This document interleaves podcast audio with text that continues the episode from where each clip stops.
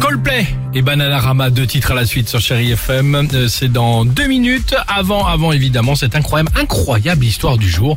Je vous invite à hum, parcourir, je dirais Los Angeles, plutôt l'école catholique privée Saint James. Depuis des mois et des mois, il y a un mystère fou qui court évidemment dans cet établissement réputé. De fortes sommes d'argent disparaissent. Ah bon, mais d'où Chaque semaine, Des caisses chaque semaine des caisses évidemment de cette école catholique privée.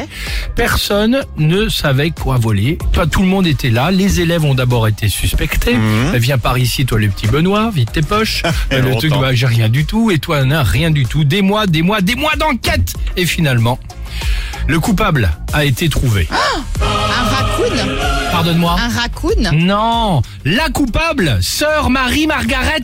N'importe Pas quoi. vrai. C'est la nonne qui piochait dans la caisse pour C'est aller, vrai écoutez bien, pour aller ensuite, là on est à Los Angeles, Ouais. non, pour se déplacer et aller directement euh, euh, le 1000 km plus loin, dans le désert de Las Vegas, pour aller tout claquer au casino. eh ben, tu te marres, elle a quand même pris euh, à l'école évidemment privée catholique 800 000 Ouais. dollars en quelques années. Pas te croire. 800 000 dollars en 800 000 quelques années.